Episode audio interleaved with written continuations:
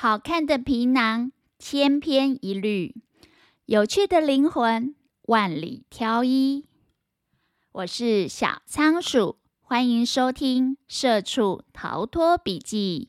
这是一个有关自我成长及财务自由的节目，陪你一起关注你的人生，掌握你的命运。Hello，大家。小仓鼠又来分享有声笔记了。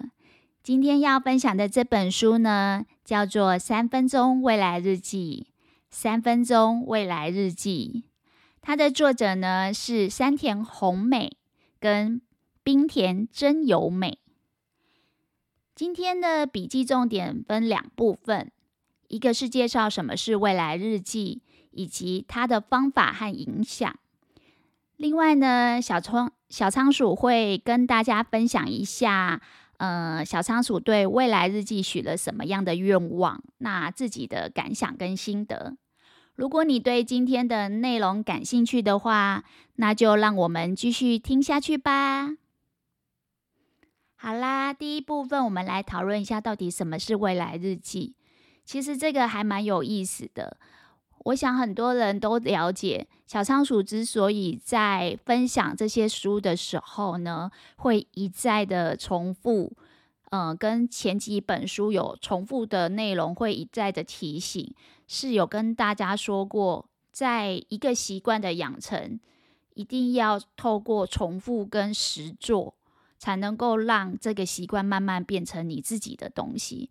要不然，很多书籍很不错的观念跟内容，很常常是在你书本合上去的那一瞬间，你就开始进入了遗忘的状态，就是你会每天一点一滴的忘记它。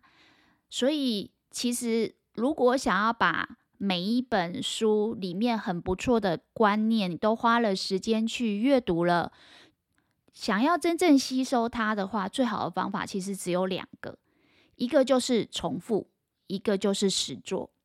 这本书的概念是我觉得还蛮不错的一个点，就是一个实作的概念。它除了书本身以外，还有一本许愿日记。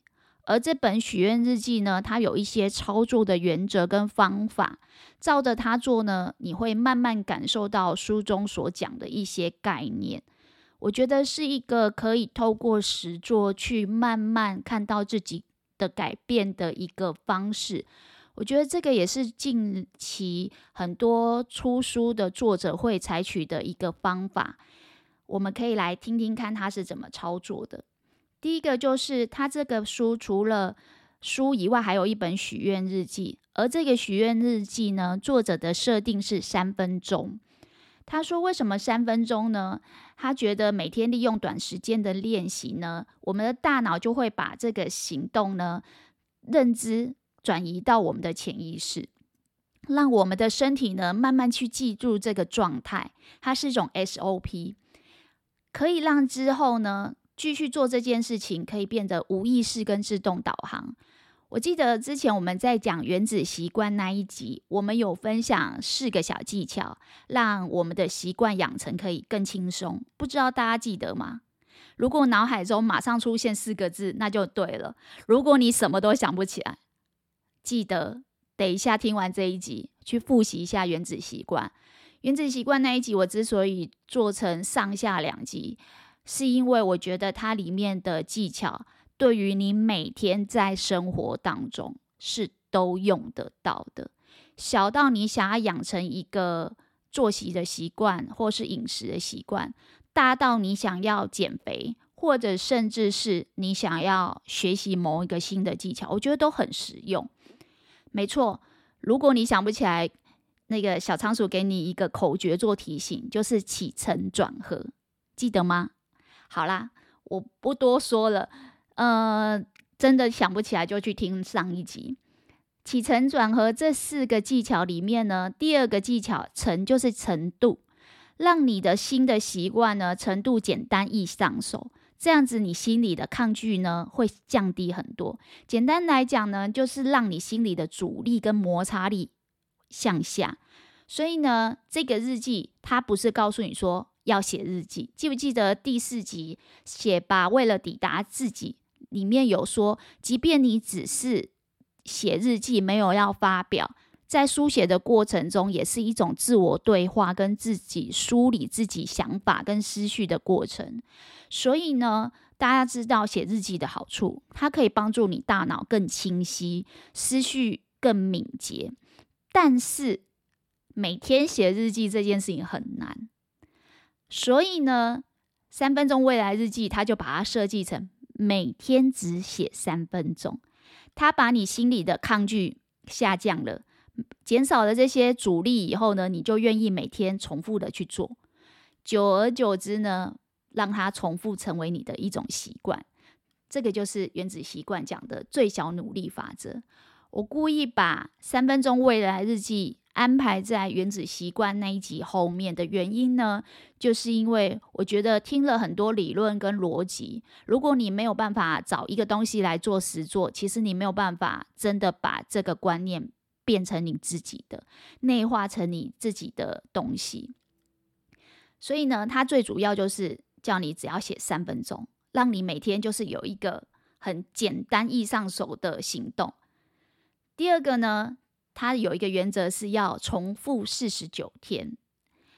之前我们都有听过，就是二十一天就可以养成一个新的习惯，你只要重复连续做二十一天，中间只要没有中断，它就可以让你。养成一个新的习惯，呃，在这里呢，作者把它设计成四十九天。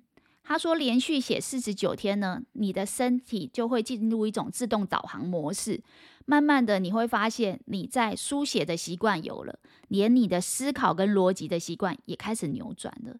其实，我觉得这个真的就是刚才讲的起承转合的合，就是合。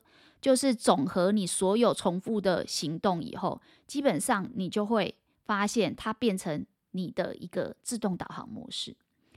第三个原则呢是描摹，我觉得这个作者还蛮有意思的，他把我们以前会写一些经典句子或者是抄佛经的这种概念借过来，他在这个呃第二本这个日记本里。旁边呢，他设计了一些正能量的经典句子。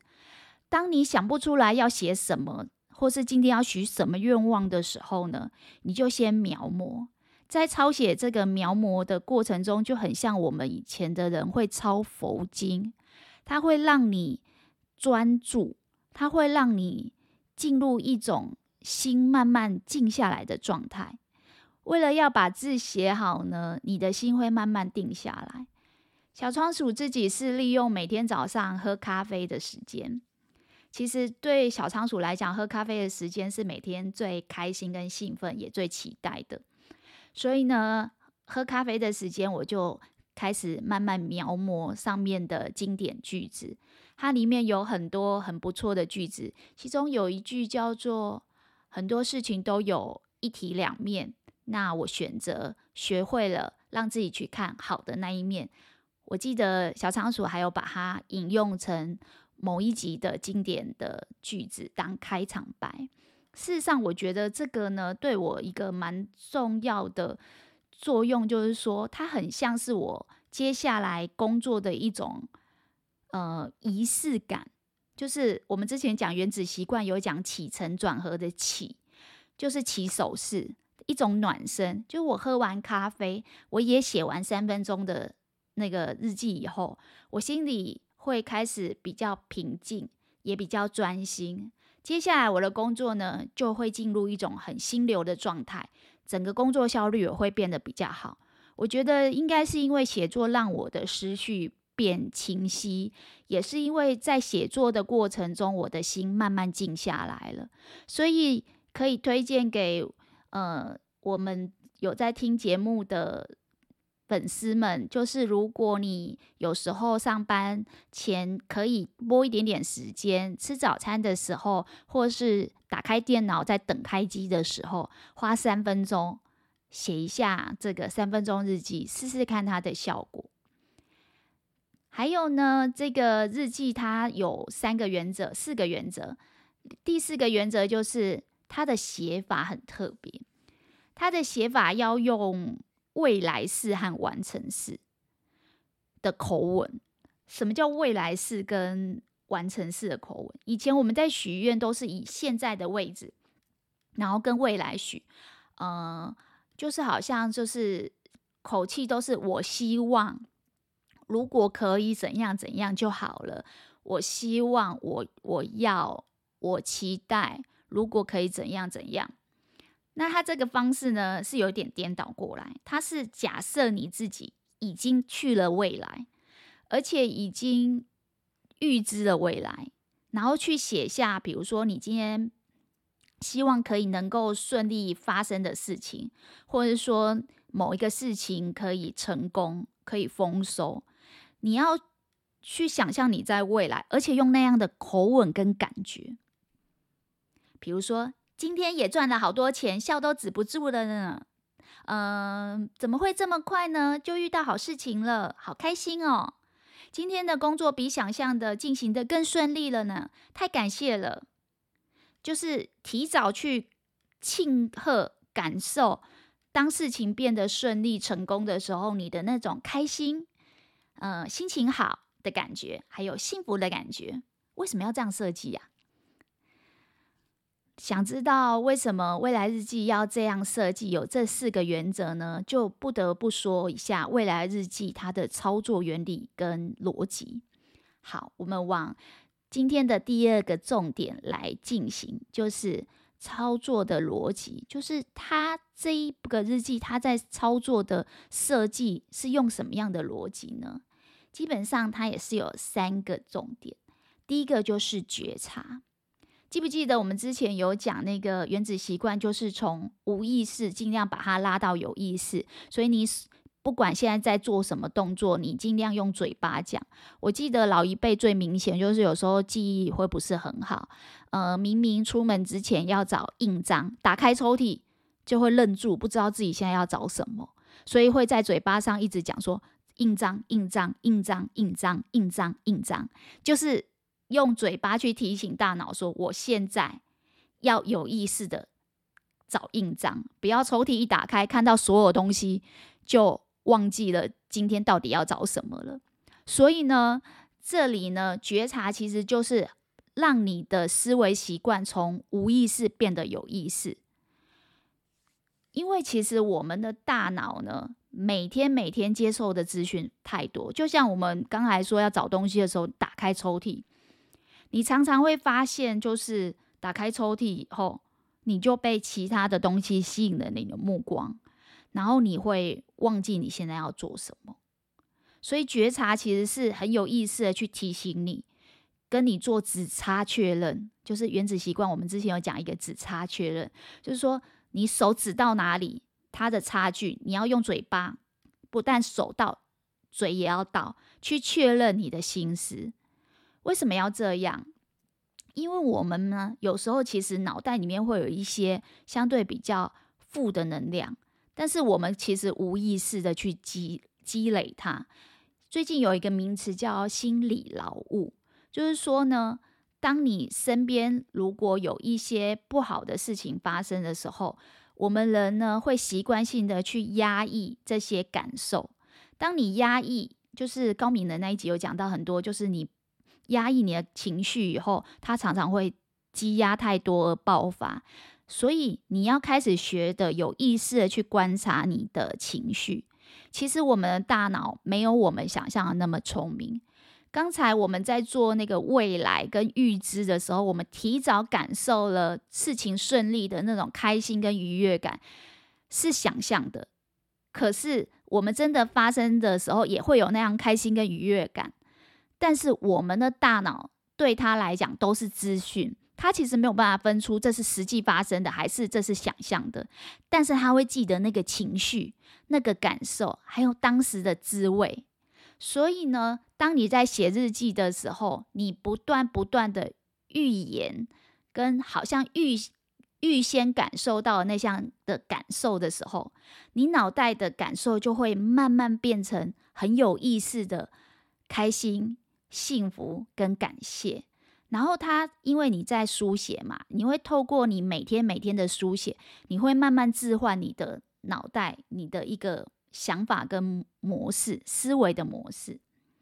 那为什么要这么觉察？然后为为什么要让无意识变成有意识呢？这就接到第二个重点，就是注意力的分配。之前小仓鼠第一集有讲过，我们每天的时间都是固定的，最好就是非常的精准的分配你的资源。其中一个最重要的资源就是你的注意力。在这里面呢，你会就是会发现有一种经验，就是如果你结了婚，因为想要准备怀孕，你会发现怎么突然最近街上我整天都看到孕妇。其实每年台湾的孕妇人数跟出生率是差不多的，只是呢，平常我们的大脑因为接收很多资讯，如果你没有在准备怀孕，没有在关注怀孕这件事，你的大脑不会把这个注意力放在这件事上。因为我们大脑每天就像那个 Google 的资料库，它的资料其实是很满载的。你开始有意识的察觉某件事情，而这个是你过去没有察觉到的，可能是你期待的事情，可能是让你心情变好的声音，可能是就是你非常希望的东西。你的大脑呢，它就会很像关键字，它会把你所觉察出来的这些你的想法。你的意向、你的感觉，还有你的情绪，转换成一种像关键字的词汇，然后在你的周遭搜寻相关的资料，引导你去注意跟关注你符合你期待的事情。就像我刚才讲的，当你开始准备想要怀孕，你期待怀孕这件事情，你的感受跟你的想法，大脑会变成关键字，去捕捉，去帮你抓。抓相关的资料去猜，你知道？我觉得我们大脑现在听下来，我觉得我们大脑非常像揣摩上意的下属，整天在猜主管的心思。他就是一直去预知说，诶，你可能会对这个有兴趣，因为你好像有在脑海里面想过这个，而且你的情绪是雀跃的，是兴奋的。这个大脑印象很深刻，他会很正能量去帮你搜寻这些东西。所以，为什么有些人会说脑袋不要一直去想坏的事情？因为这样会让你就是一直去负能量增强。那这个就是注意力的分配，你要将你的注意力尽量分配在对你有益的、你符合你期待的事情，去预先感受那当时的好心情，呃，实现时候的心情，还有你想要。梦想达成的那种感觉，你把注意力放在这里，你的大脑就会努力的帮你去搜罗。为什么呢？因为第三个重点，吸引力法则。我相信大家都知道吸引力法则。之前有一本书叫《秘密》，红极一时。如果没有看过的人，真的很推荐大家去看。因为大脑每天在做的事情是过滤不必要的资讯。帮你主动的搜寻、关注重要的事情，这个东西呢，其实很有趣。举例来讲，很多事情其实在客观上是一体两面的。比如说，桌上有一杯水，有些人看到就会说：“啊，只剩半杯了。”但是你就会看到有些人说：“哦，还有半杯。”小仓鼠自己在股票市场最常听到的一句话是。呃，穷人呢，在看股票的时候，他会看到的是限制；但有钱人他在看股票的时候，尤其是股票崩跌的时候，他看到的是机会。这个呢，就跟我们刚才那个半杯水一样，有时候你看到的可能是只剩半杯水，所以是匮乏的；可是就会有另外一群人呢，他看到的是还有半杯水。是希望，是机会，所以当事情其实客观存在的时候，它真的是一体两面。你要去学着看对你有利跟好的那一面，这个时候我们主观的想法跟态度就变成关键。如果我们常常在脑海里面跟自己说啊，反正我就是没什么自信的人，我本来就是自卑的人啊，我就知道我办不到。当这些话常常在脑海里面的时候，你的大脑不自觉就会去朝不符合你期待的方向关注。比如说，对健康的不安，对过去没有做什么事情的悔恨，甚至对股票、对经济崩盘的恐慌。你越这么想，它反而会发生。为什么呢？因为吸引力法则告诉我们，我们的思考是有频率的，而这种频率会互相吸引。它是一种以心传心的状态。我不知道你有没有这种感觉，就是你跟有些人特别合拍，特别聊得来。你跟他们聊天的时候呢，甚至可以合拍到你发现你的书架上有一本跟他一模一样的书，书名一模一样。可是你们是在不同时间购买，去不同的书局，但是你们却挑了同一本书。除了畅销书以外，我觉得最大的原因是因为你内心所想的事情，你的频率跟它是相近的，所以它是一种以心去传达心的感觉。你会发现，你就会把这种呃你期待的人事物，慢慢慢慢的都吸引到你的身边。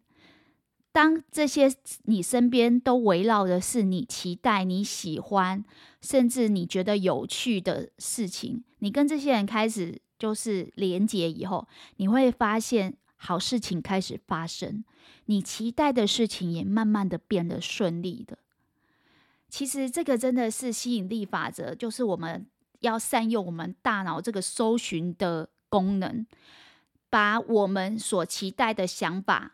所期待的念头，这些关键字都丢进我的大脑里面，然后让它在你的大脑膨胀变大，让这些好的事情，它在你大脑的体积比坏的事情少，大脑自然而然就会把你每天所思所想的关键字送到你面前。你会发现哦，第一个，你晚上做梦很少做噩梦。因为你的大脑如果充满的都是你喜欢的，你做的是好梦连连连。为什么？大家都说做梦就是，呃，日有所思，夜有所梦。所以其实你要很有意识的复制贴上，复制贴上你喜欢的东西，然后让它膨胀变大。这就是小仓鼠每次在下一集要提醒你，上一集跟上上几集。的一些好的观念的原因，因为如果你没有时间看书，没有时间一直呃把那个 podcast 重复听的话，小仓鼠每一次每一次都帮你复制贴上，复制贴上到最后，你会发现你脑海面的东西从无形慢慢变有形，从无意识知道这个观念变成有意识，并且拿去在你的生活当中去实践。这是小仓鼠觉得最受惠的地方，因为我在分享的过程，我也对自己再一次的重复复制贴上这样好的事情，那也希望这样也对你们有帮助。他说呢，这个作者说，你会慢慢发现，你写的这个日记呢，这些上面的愿望。慢慢的，因为吸引力法则从无形变成有形，然后你会发现它慢慢在你生活当中实现的。到底是这个日记很神，还是这个逻辑行得通呢？我觉得大家可以试试看。接下来第三个部分呢，我们要来讨论，那我写这个未来日记能够替我带来什么样的影响？其实我想，呃，它的结果大家已经呼之欲出了。第一个就是帮你把你的思维模式整个逆转。以前你写日记常常都是抒发心情，常常都是抱怨人事物，你所遭受的经验不开心的，你才会想要写。结果你会发现，你的日记根本就是一个彪骂日记，因为。不能骂给身边的朋友听，呃，怕情绪过后话传出去，所以你可能都是在日记上抒发。现在呢，这个日记只要花三分钟，但是呢，写法要逆向一点。所以呢，它第一个影响就是它会让你的思考思维模式形成一种逆向思考的状态，让你把注意力从负面的慢慢导成这种正面的。它是一种重置 （reset） 的概念，它重置了你的思维模式，改变了你的想法态度。然后透过不断的重复，你会慢慢收获我们讲的起承转合的合，这个复利的总和，就好像我们每天存股票，存股、存股、存股，有一天复利一直利滚利，到最后总和起来，你会发现，在你心中你所期待的、所向往的事情，诶，慢慢慢慢的都实现了，这就是好事情会接二连三的发生。再来呢，小仓鼠自己实作以后，觉得最有差别的是，会开始觉得对自己的现状感觉到感恩跟知足，而且这样的感恩跟知足呢，不会是刻意去做的，因为我们要逆转逆向的思考，不能写过去式，也不能写负面的东西，相反的，你就要写。未来预知而且正面顺利的事情，那怎么办？我身边就是有那种讨厌鬼啊，那我都不能写他吗？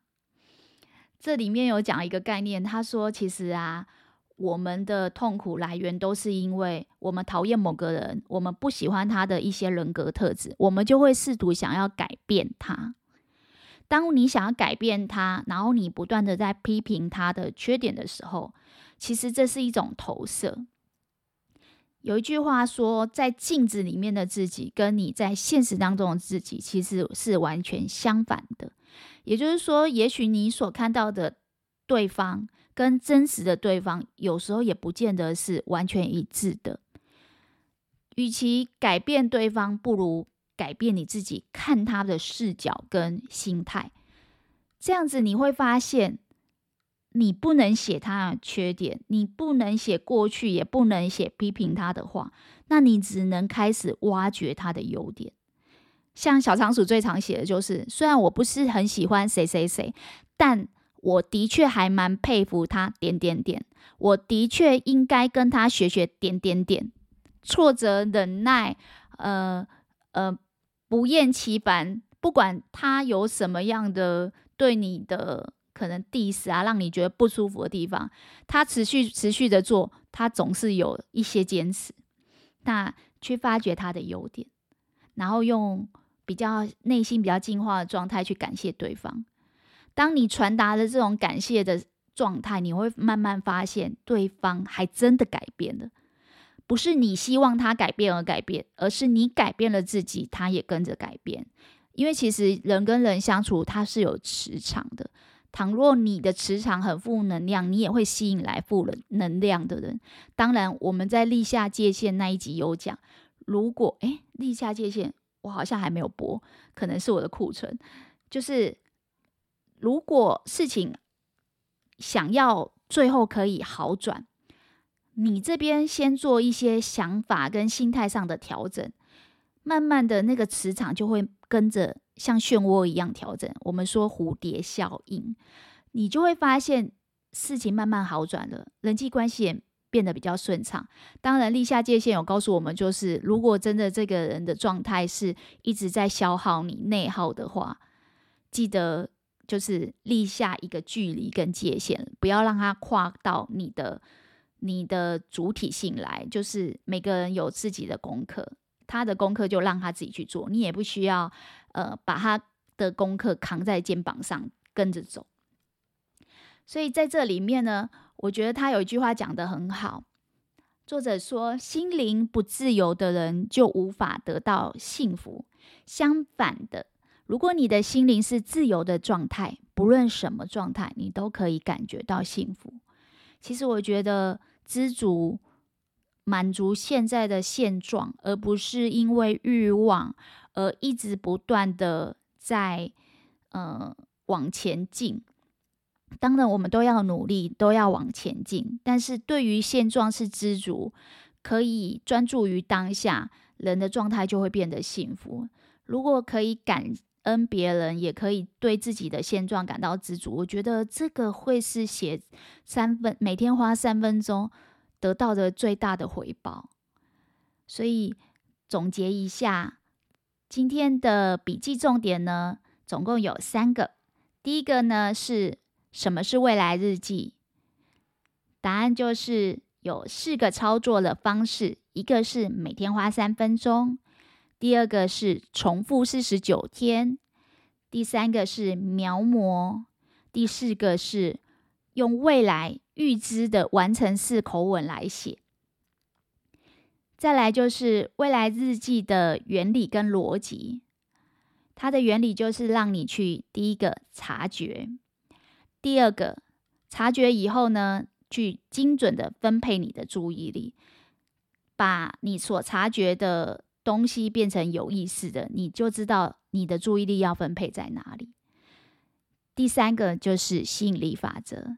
透过你的注意力分配，你把资源投入的状态，你会发现你开始吸引来跟你磁场比较相近的人事物，而你所期待向往的事情也开始变得顺利和成功。所以呢，未来日记可以对你带来什么样的目的、效果跟影响呢？第一个，它逆转了你原本的思维，思考的模式被逆转了。第二个，你的心灵状态会变得自由、感恩跟知足。这样听起来是不是觉得很不错？呃，其实小仓鼠自己这本书大概实际做了有半年，因为它是一本实作的书，所以我自己觉得一定要亲身的去实证，再来分享。这样的分享会比较有意义。那小仓鼠自己许什么愿呢？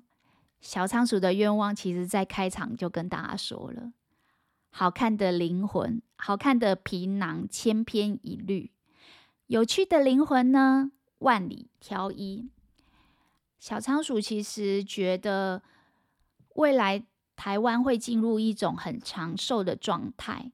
所以呢，我们的皮囊好不好看，也许放到现在二十三十四十岁会在意，但当大家都进入五十六十七十甚至八十岁的时候，我们的皮囊其实都会慢慢的衰老，但是呢，我们的灵魂却是越来越有智慧跟丰富的。所以我希望。自己是一个有趣的灵魂，自己所分享的东西会让别人觉得有意思、有兴趣，甚至有意义，可以启发到别人，让别人觉得有收获。哪怕是一个节目里面只有一句话，可以对你有一点点启发，影响了你在思考人生的一些事情，我觉得。对仓鼠自己而言，是有趣的灵魂可以吸引来其他有趣的灵魂。那我的身边围绕很多有趣的灵魂，我的日子就过了开心、自在又满足。这是我最理想的生活。那对其他人来讲呢？我觉得这是一种利他的思维，就是我希望自己可以对其他人有帮助。但是我不知道我对其他人有什么帮助之前，我可能就会把我自己原本自认为的缺点，花一些时间去精进。然后呢，我相信一句话，就是由内而外所散发出来的光，反而会有自己的特色跟魅力。所以我不想要去学任何其他的主持人的风格，或是他们所说的故事跟笑话。我比较想要的是自己透过实作，然后真的亲身实证以后去分享，然后这些分享的内容对我的听众是有启发的，然后他们可以在很忙碌的工作之余，可以有收获，而不是好像只是呃娱乐性质，然后呃就过时间就过去了。我觉得这个对我而言呢，自己拥有好有趣的灵魂，又可以吸引来很多的志同道合的同好，然后又可以利他，对别人有帮助、有启发，这个会是接下来小仓鼠短时间最希望有的愿望。那今天的仓鼠呢，就笔记就分享到这边了。如果呢，真的对你有帮助、有启发，也希望大家把今天听到最认同的一句话或是一个概念回馈留言给我，或者是你可以回答一个问题，就是如果现在你手边有一页日记放在你手边，小仓鼠会把那个三分钟未来日记的描摹版。拍一页，然后放在我的那个方格子部落格的文字那个部落格里面，我会拍一页那个它的画面。你不一定要把它列印出来，但是你可以跟着把它旁边的那个金句描摹一下，然后花三分钟时间写一下，花三分钟在我的留言区写下你的愿望，记得要用未来式。好像预知它实现的状态，然后去写下这个愿望的内容，跟如果发生了，你的感受是什么？例如说，真的因为这样事情变顺利了呢，好开心啊！这样的感觉，就是说，你把你想要的愿望花三分钟在留言区回馈留言给我。让小仓鼠持续创作更优质的节目内容，分享给大家。那今天节目就到这里喽，拜拜。